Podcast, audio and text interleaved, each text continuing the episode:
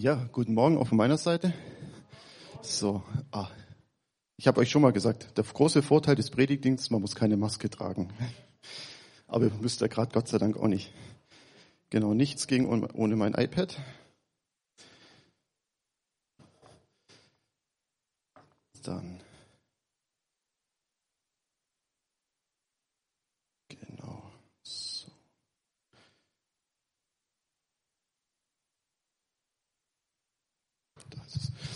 Genau, wie er mitgekriegt hat heute früh mit kostenlosen bulgarischen Sprachkurs. Also für jeder, der sich gefragt hat, was er gerade gesungen hat, es war bulgarisch, es war nichts Komisches, ja.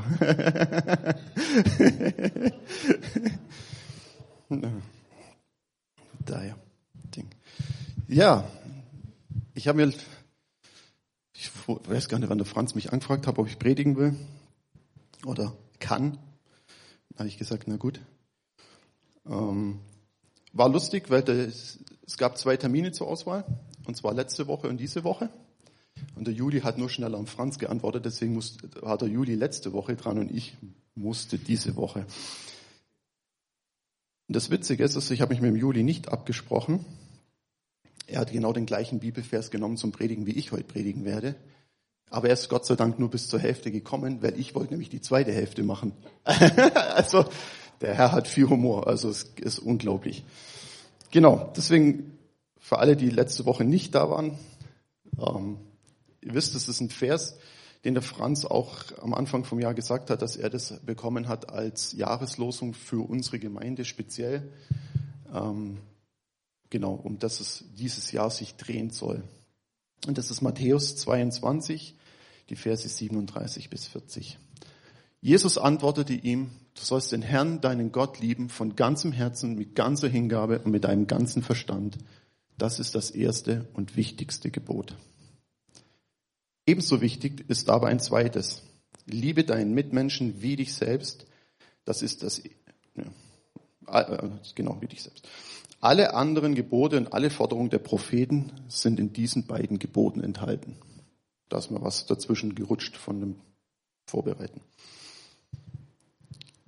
Das ist die zentrale Bibelstelle. Also für mich, als ich mich vorbereitet habe, drüber ist es irgendwie bewusst geworden, eigentlich ist das die zentrale Stelle, die uns Christen eigentlich ausmacht, die das Christentum ausmacht. Ich habe mich dann ein bisschen damit auseinandergesetzt und habe einfach auch mal den Kontext angeschaut, wann Jesus das sagt. Ja, es ist relativ spät, Matthäus 22, also es ist relativ spät am Ende der Evangelien. Es gibt übrigens noch eine Parallelstelle auch im Lukas dazu. Und es war zu der Zeit, als Jesus schon in Jerusalem eingezogen war. Also wir würden sagen, der Palmsonntag war vorbei. Jesus war schon in Jerusalem und er hat dort auch schon mehrere Tage dort gelehrt und gewirkt. Also er war im Tempel regelmäßig, hat dort gelehrt, hat unter anderem auch das, was wir als Reinigung des Tempels kennen, eben, also wo er die Händler rausgeschmissen hat und so. Das war alles schon geschehen. Also es war definitiv so, Jesus war sehr bekannt in Jerusalem zu dem Zeitpunkt. Ja, also es wusste jeder, dass Jesus da ist. Und Jesus war eben viel im Tempel und lehrte dort. Und das war auch der Grund, warum, denke ich, auch viele Pharisäer und Sadduzäer, also die geistliche Elite sozusagen, das hautnah mitbekommen hat ich sage mal so, vorher ist Jesus durchs Land gezogen und hat eben dort gepredigt und dann hat man halt durch Hören sagen, ich meine, damals gab es nicht Social Media, Handy raus, filmen und per WhatsApp kurz schicken und sagen, hier hast du es. Das hat damals ein bisschen länger gedauert, bis die Info was, vom See Genezareth bis nach Jerusalem kam. Und es war ja immer Hören sagen. Jetzt haben sie ihn aber live miterlebt und steht oft in der Bibel, dass sie sich, je öfter sie ihn gehört haben, umso mehr haben sie danach einen Grund gesucht, um ihn umzubringen. Und das war eigentlich auch so eine Situation. Hier sind die Sadduzäer und die Pharisäer hergegangen und wollten Jesus eine Falle stellen. Die Sadduzäer haben angefangen mit den Steuern, das ist die Geschichte davor, wo sie äh, Jesus fragen, was wir denn mit Steuern machen sollen. Ja, da hat Jesus die entwaffnet und dann kam eben noch jemand und fragt ihn, Gott, was ist das wichtigste Gebot? Was ist es? und fand es sehr interessant, dass ein geistlicher Leiter, der sich sehr gut auskennt in den Schriften, hingeht und fragt, was ist eigentlich das wichtigste Gebot? Jetzt kann man sagen, entweder war er wirklich neugierig oder ist es eine Fangfrage. Also, ich weiß nicht, ich, ich habe das wohl als Kind ganz gern mit meiner Mutter mal gemacht, so Fangfragen gestellt, das hat sie mir im Nachhinein erzählt. Wenn ich mich technisch irgendwo auskannte, also ich bin sehr technikbegeistert und versiert, dann habe ich meine Mutter das gefragt und dann hat meine Mutter mir das versucht zu erklären und gesagt, nee Mama, das ist ganz anders, das ist so und so. Daraufhin hat sie natürlich solche Fragen mir öfters dann nicht mehr erklärt, sondern hat gesagt, du weißt es doch selber besser. so und der Stück ist es. Ja? Ich gehe mal hin und sag so, Herr, ich, was ist denn das wichtigste Gebot? Jesus entwaffnet sie komplett. Ja? Du sollst den Herrn, deinen Gott lieben von ganzem Herzen, mit ganzer Hingabe, mit deinem ganzen Verstand. Ebenso wichtig, ein zweites, liebe deinen Mitmenschen wie dich selbst. Das finde ich hochinteressant. Auch wenn man anguckt, was Jesus antwortet, er erfindet nichts Neues. Der erste Teil, du sollst den Herrn, deinen Gott lieben von ganzem Herzen, ist aus dem 5. Mose 6, Vers 5. Es ist einfach nur ein Zitat. Also Jesus erfindet da nichts Neues, es ist einfach nur ein Zitat. Und da steht im 5. Mose, ihr sollt ihn von ganzem Herzen lieben, mit ganzer Hingabe und mit all eurer Kraft. Die Bibelstelle kannte, ich glaube, in Israel jeder. Weil das ist Mosebücher, wir kennen das als Tora auch, die kannten definitiv sehr, sehr viele Juden und die geistlichen Führer sowieso. Ja. Genauso beim zweiten Teil. Also da möchte ich jetzt nicht mehr zu viel drauflegen. Da darf, könnt ihr Julis Predigt auf YouTube angucken von letzter Woche. da ging es genau darum. Der zweite Teil ist, liebe deinen Mitmenschen wie dich selbst. Und das steht im dritten Mose, Vers 19, 18. Räche dich nicht und sei nicht nachtragend. Liebe deinen Mitmenschen wie dich selbst. Ich bin der Herr.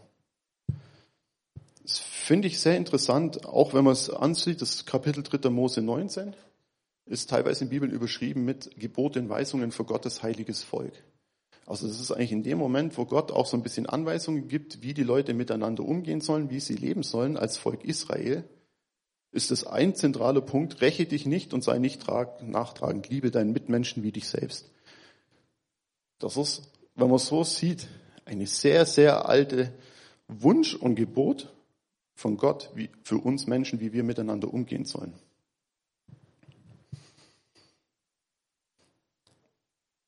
Genau. Wie kann man die zwei Verse eigentlich zusammenfassen? Also es gibt ein einfaches Wort, mit dem man eigentlich beides zusammenfassen kann. Das ist das Wort Liebe. Das ist ganz, ganz einfach. Was ist das Wichtigste? Und das ist die Liebe. Wenn man dann auch in die Bibel schaut, wird es auch verständlich. Warum hat Gott uns erschaffen? Weil er jemanden gegenüber wollte, das er lieben kann.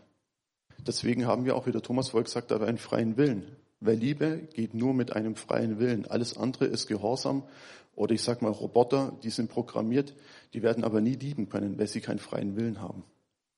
Ja, Liebe geht nur mit freiem Willen.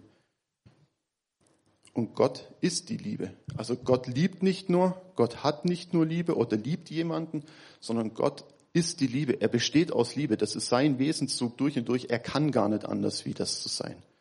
Das ist einfach eine Dimension, die wir teilweise, glaube ich, gar nicht erfassen können. Ja. Gott ist die Liebe. Steht im 1. Johannes 4, Vers 8.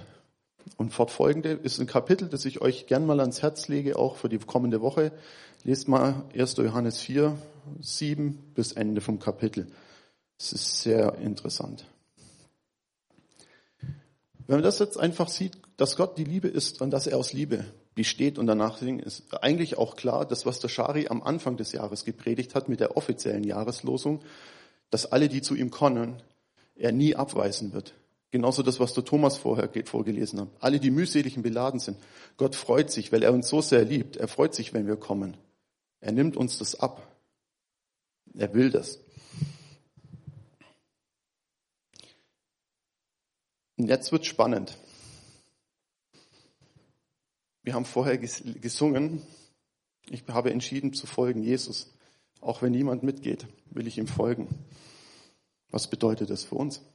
Ich meine, es ist schön, Gott liebt mich, super, finde ich gut. Mit meinen ganzen Fehlern und Macken, die ich habe, habe ich so ein paar. Wer es nicht glaubt, kann gern meine Frau fragen oder meine Schwester, die ist heute auch da.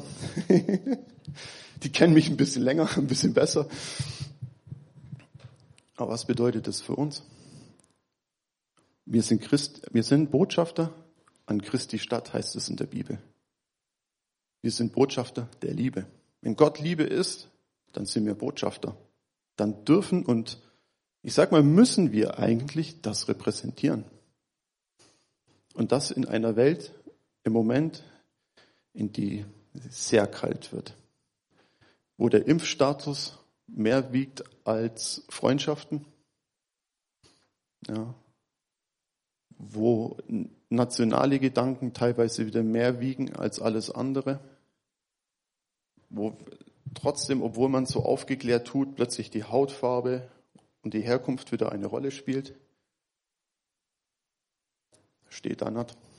Liebe deinen Mitmenschen, ich bin der Herr. Das ist eine ziemlich klare Forderung. Es ist auch so, Nächstenliebe ist keine Option.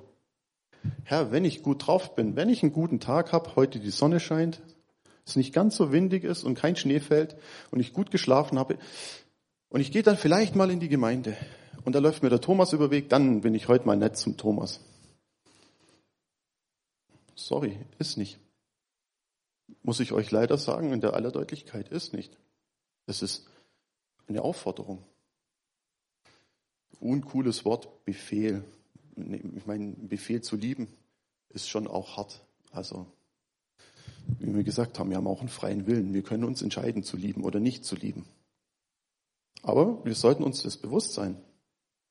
Es ist Gottes Weisung und Gebot an uns.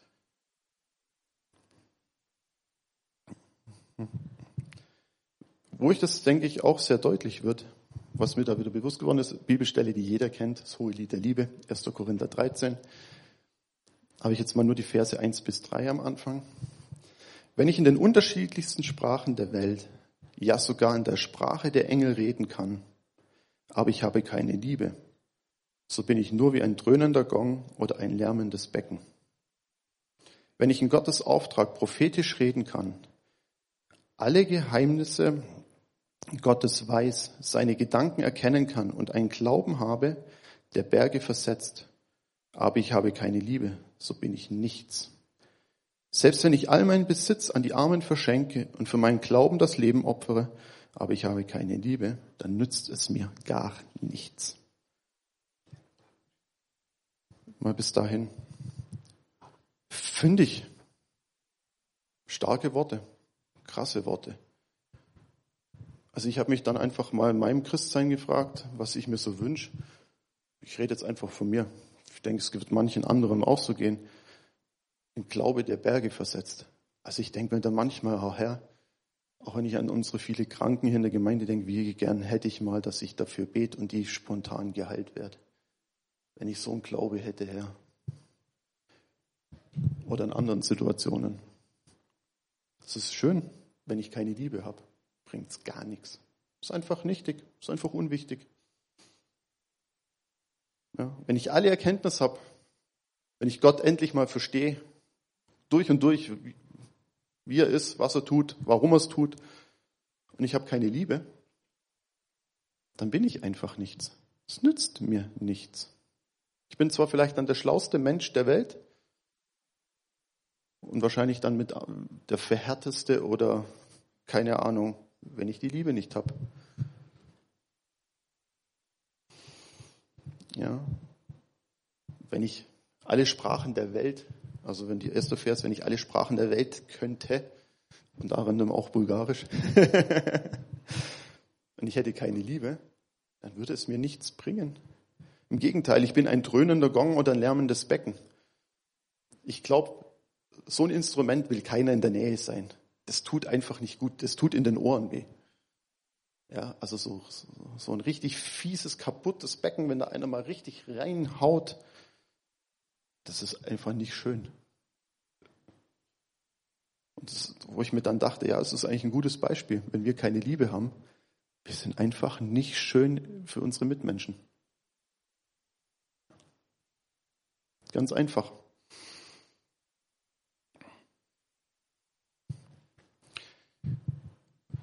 Und Liebe ist auch nichts Theoretisches. Das ist das Schöne dran. Liebe ist sehr praktisch, sehr aktiv. Vieles könnt ihr anhören.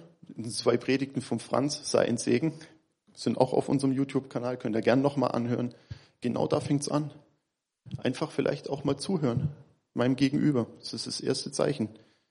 Wie oft, auch in der jetzigen Gesellschaft, wie oft hören wir den Leuten gar nicht mehr zu? Auch Thema Impfstatus. Ich habe einen sehr guten Freund, der ist nicht geimpft. Und ich habe ihn gefragt, warum? Und so. Und er hat mir das erklärt und wir konnten einfach offen reden und es war gut. Und er hat zu mir selber gesagt, weißt du, du hörst mir wenigstens zu. Wenn er irgendwo hinkommt und sagt, er ist nicht geimpft, er ist Mensch zweiter Klasse. Ja, es ist unglaublich. Leute drehen sich auf dem Absatz rum, gehen, langjährige Freunde, ja, dann komme ich nicht zu Besuch zu dir. Ja, der lässt sich siebenmal die Woche testen, also der ist Lehrer, der muss sich jeden Tag testen lassen aus beruflichen Zwecken. Ist egal, die Leute hören ihm nicht mehr zu. Es wird, es wird nicht mehr zugehört. Und das finde ich sehr erschreckend. Und ich denke, das, somit fängt es schon ganz einfach an. Das ist auch das, was der Franz letzte Woche, nee, vor zwei Wochen gepredigt hat. Mit sei ein Segen. Einfach auch mal zuhören. Oder wenn ich morgens im Haus jemanden begegne, vielleicht nicht ignorant vorbeilaufen und am besten noch in die, möglichst in die andere Richtung gucken, sondern vielleicht einfach mal, so gut es der Morgen zulässt, ich bin auch ein Morgenmuffel, ich gebe es zu, aber einfach auch mal guten Morgen zu sagen. Es hilft manchmal. Manchmal wird man auch etwas erschrocken angeguckt, wenn man plötzlich guten Morgen sagt. Wenn er nicht so gut ist, könnt ihr auch nur morgen sagen. Es geht in Bayern auch.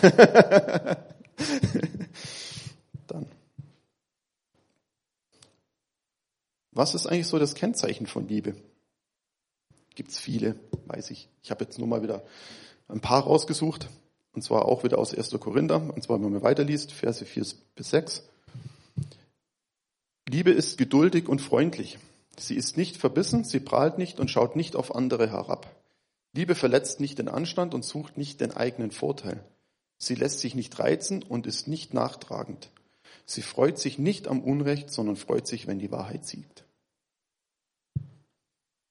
Ich glaube, allein wenn wir die Verse nächste Woche mal mitnehmen und versuchen umzusetzen, haben wir, haben wir eine gute Hausaufgabe. Geduldig und freundlich. Oh wei. Also ich kann ein sehr geduldiger Mensch sein. Ihr dürft dann ja gern mit mir einmal Auto fahren.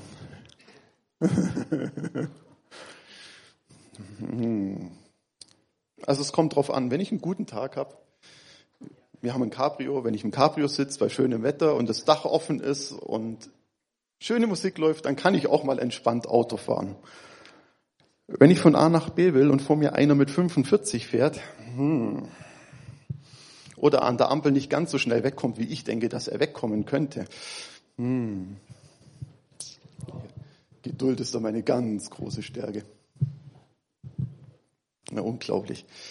Meine Frau lacht schon immer und sagt, du bist so ein geduldiger Mensch, aber wenn du im Auto sitzt, das, ist, das ist wirklich so, das gebe ich zu. Oder in der Arbeit. Ich bin Teamleiter und kriege öfters mal Anfragen und es gibt halt einfach manchmal Leute, ja, auch wenn man viel zu tun hat, die fragen halt zwei, dreimal nach. Hm, habe ich dir doch schon vorgestern erklärt. Habe doch schon vor drei Tagen eine E-Mail geschrieben.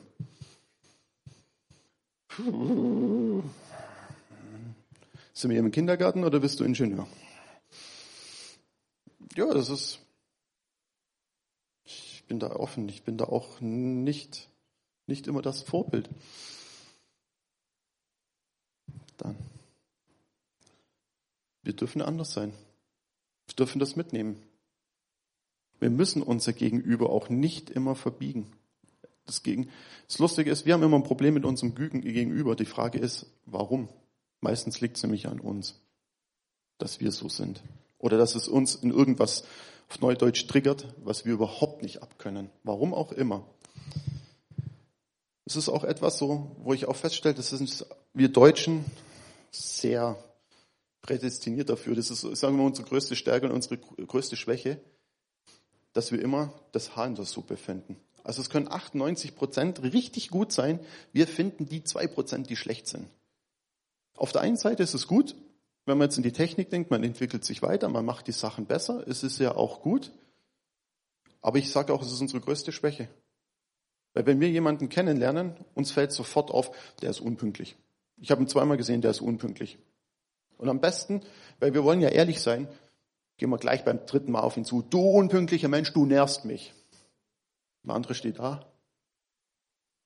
Was geht jetzt ab? Wir wissen gar nicht, warum er unpünktlich ist. Hat er vorher Stress gehabt?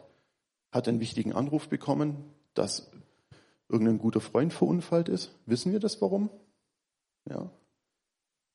Ich sage immer, es gibt immer Zufälle im Leben, die sind manchmal ganz komisch. Es kommt einer dreimal unpünktlich, weil er dreimal irgendwie einen heftigen Anruf bekommen hat und einfach nicht früher konnte. Wir verurteilen ihn und gehen direkt auf ihn zu. Warum eigentlich? Kann man nicht einfach geduldig und freundlich sein? Einfach sagen, okay, war halt so. Das heißt nicht, dass wir nichts ansprechen dürfen. Das möchte ich auch ganz klar sagen. Es ist auch oft etwas, was dann immer ins andere Extrem kippt, dass wir gar nichts mehr ansprechen. Das ist auch falsch, möchte ich auch klar sagen. Ja, aber ich sage immer, es kommt immer auf das Mandat oder die Beziehung an, die ich zu der Person habe. Also ich hoffe, dass meine Frau, wenn ich irgendwo mal schief laufe oder gute Freunde mich korrigieren, wenn jemand, der mich zum ersten Mal sieht, mir auf den Kopf irgendwas zusagt, dann denke ich mir dann meistens, hm, gut, dass du gerade weißt, in was für einer Situation ich stecke, was ich gerade die letzten drei Tage durchgemacht habe. Da kannst du es ganz leicht sagen. So. Es verletzt. Sind wir uns ehrlich, wenn einer auf dich zukommt, der dich nicht kennt oder nicht gut kennt und ihr was an den Kopf hinhaut, es ist, bringt dich meistens nicht weiter, sondern es ist eher mal verletzend. Wenn du irgendwann die Größe hast, paar Tage später das zu reflektieren, dann können wir oft daraus was nehmen oder vielleicht erkennen wir das. Aber mir ist es auch schon selber oft so gegangen, dass ich gesagt habe, okay, der Typ war komplett daneben. War einfach nur verletzend. Das ist eben, wenn wir Liebe haben, eigentlich nicht der Fall. Liebe verletzt den Anstand nicht. Liebe ist geduldig und freundlich. Ich denke, in der Zeit, in der wir leben, sollten wir Christen da einen ganz, ganz großen Unterschied machen. Wir sollten anfangen, das zu zeigen. Wir müssen nicht groß reden, dass Jesus Christus und so weiter. Ich glaube, die Welt wird sehen, dass wir anders sind, wenn wir anfangen, das zu leben. Ja, wie gesagt, ich bin Teamleiter. Ich rede eigentlich in der Arbeit nicht viel über den Glauben. Hat auch ein bisschen natürlich Gründe. In der Firma ist das immer so kritisch. Alles, was mit politischen Ansichten, Religion zu tun hat, Während Arbeitszeit reden ist immer ganz uncool. Kann, kann sein, will man vermeiden, kann ich auch verstehen. Nur ich habe jemand in der Firma, dem ging es in letzter Zeit nicht gut. Kam dann irgendwie aus dem Termin zurück, kommt bei mir ins Büro rein, wo ich sitze gerade. Also ich mache meistens Homeoffice, an dem Tag war ich in der Firma. Und fragt mich so ganz trocken, glaubst du an Gott? Ich ganz trocken, ja. Es war totenstill. Es war totenstill. Das war Friedhofsstimmung in dem Moment. Ihm fällt die Kinnlade wirklich runter. Der wusste in dem Moment nicht, was er sagen soll. Ja, wie meinst du das? Sage ich, ja, ich glaube an Gott. Ich glaube, dass Jesus Christus gekommen ist, gestorben, auferstanden ist. Ja, ich glaube an Gott. Es hat den Mann komplett, er, er konnte, er wusste nichts mehr. Wir haben dann noch ein bisschen drüber geredet. Und ich habe ihnen auch gesagt, du, ich sag's dir ganz ehrlich, ich diskutiere auch nicht groß drüber. Du kannst jetzt mit vielen Argumenten kommen. Wird dir nichts bringen. Ich habe ein Ding gesetzt. Und er, was er sehr oft wiederholt hat, weißt du, ich mag dich echt gern. Ich mag dich echt gern. Da dachte ich mir so, cool. Vielleicht ist es genau das. Die Menschen merken unser Herz, wie wir es mit ihnen meinen. Ja. Und wir dürfen da anders sein.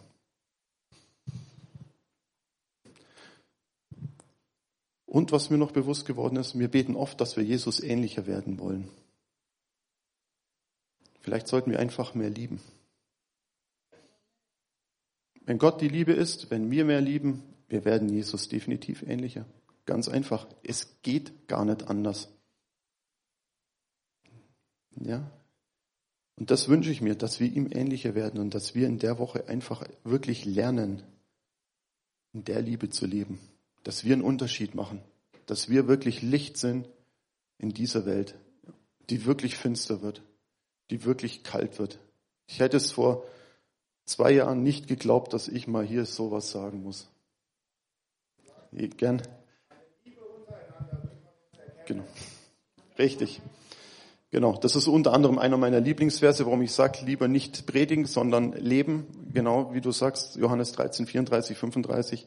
Daran wird die Welt erkennen, dass ihr meine Jünger seid, weil ihr Liebe untereinander habt. Und das ist genau das, wo wir im Moment auch wirklich Licht sein dürfen. Hier drin, es ist egal, bist du geimpft, ungeimpft, geboostert, fünfmal genesen. genau. Es ist egal. Wir müssen es einfach lernen. Wir dürfen hier einen Unterschied machen. Es gibt gesetzliche Regeln, okay. Gott sei Dank, hier drin ist es so, dass wir nicht den Status abfragen müssen und werden. Und es macht auch für eure persönlichen Freundschaften nichts aus. Ja? Ich gebe es auch offen zu, ich bin geboostert. Ich habe einen sehr, sehr guten Freund, wie ich erzählt habe, der nicht geimpft ist. Und es ist mir egal, weil die Freundschaft ist wichtiger. Ja. Amen. Genau. Ich würde zum Abschluss nochmal, bevor wir noch ein gemeinsames Lied singen, noch auch für die Leute am Livestream, um sie zu verabschieden, noch gemeinsam beten. Herr, ich danke dir einfach, dass du da bist, dass du in diese Welt gekommen bist aus Liebe, dass du gestorben bist, Jesus, und auferstanden bist für uns aus Liebe, dass du uns zuerst geliebt hast, dass du uns einfach gezogen hast zu dir, dass wir das einfach ja, spüren dürfen und dass wir einfach die Liebe auch weitergeben dürfen, Herr. Und ich, Heiliger Geist, ich bete einfach wirklich, dass du kommst, dass du mit uns in die Woche gehst und dass wir einfach wirklich einen Unterschied machen dass du uns Kleinigkeiten zeigst, die wir tun können. Herr, wenn es einem Nachbarn zuhören ist, jemanden zum Kaffee einladen, keine Ahnung, irgendjemanden guten Morgen sagen. Herr, dass, Heiliger Geist, dass du uns einfach daran erinnerst, dass wir Liebe haben dürfen, dass wir unseren Nächsten lieben dürfen und dass wir hier einen Unterschied machen dürfen, Jesus. Dafür danke ich dir, dass du dabei bist und dass du uns auch die Kraft gibst, das zu tun. Amen.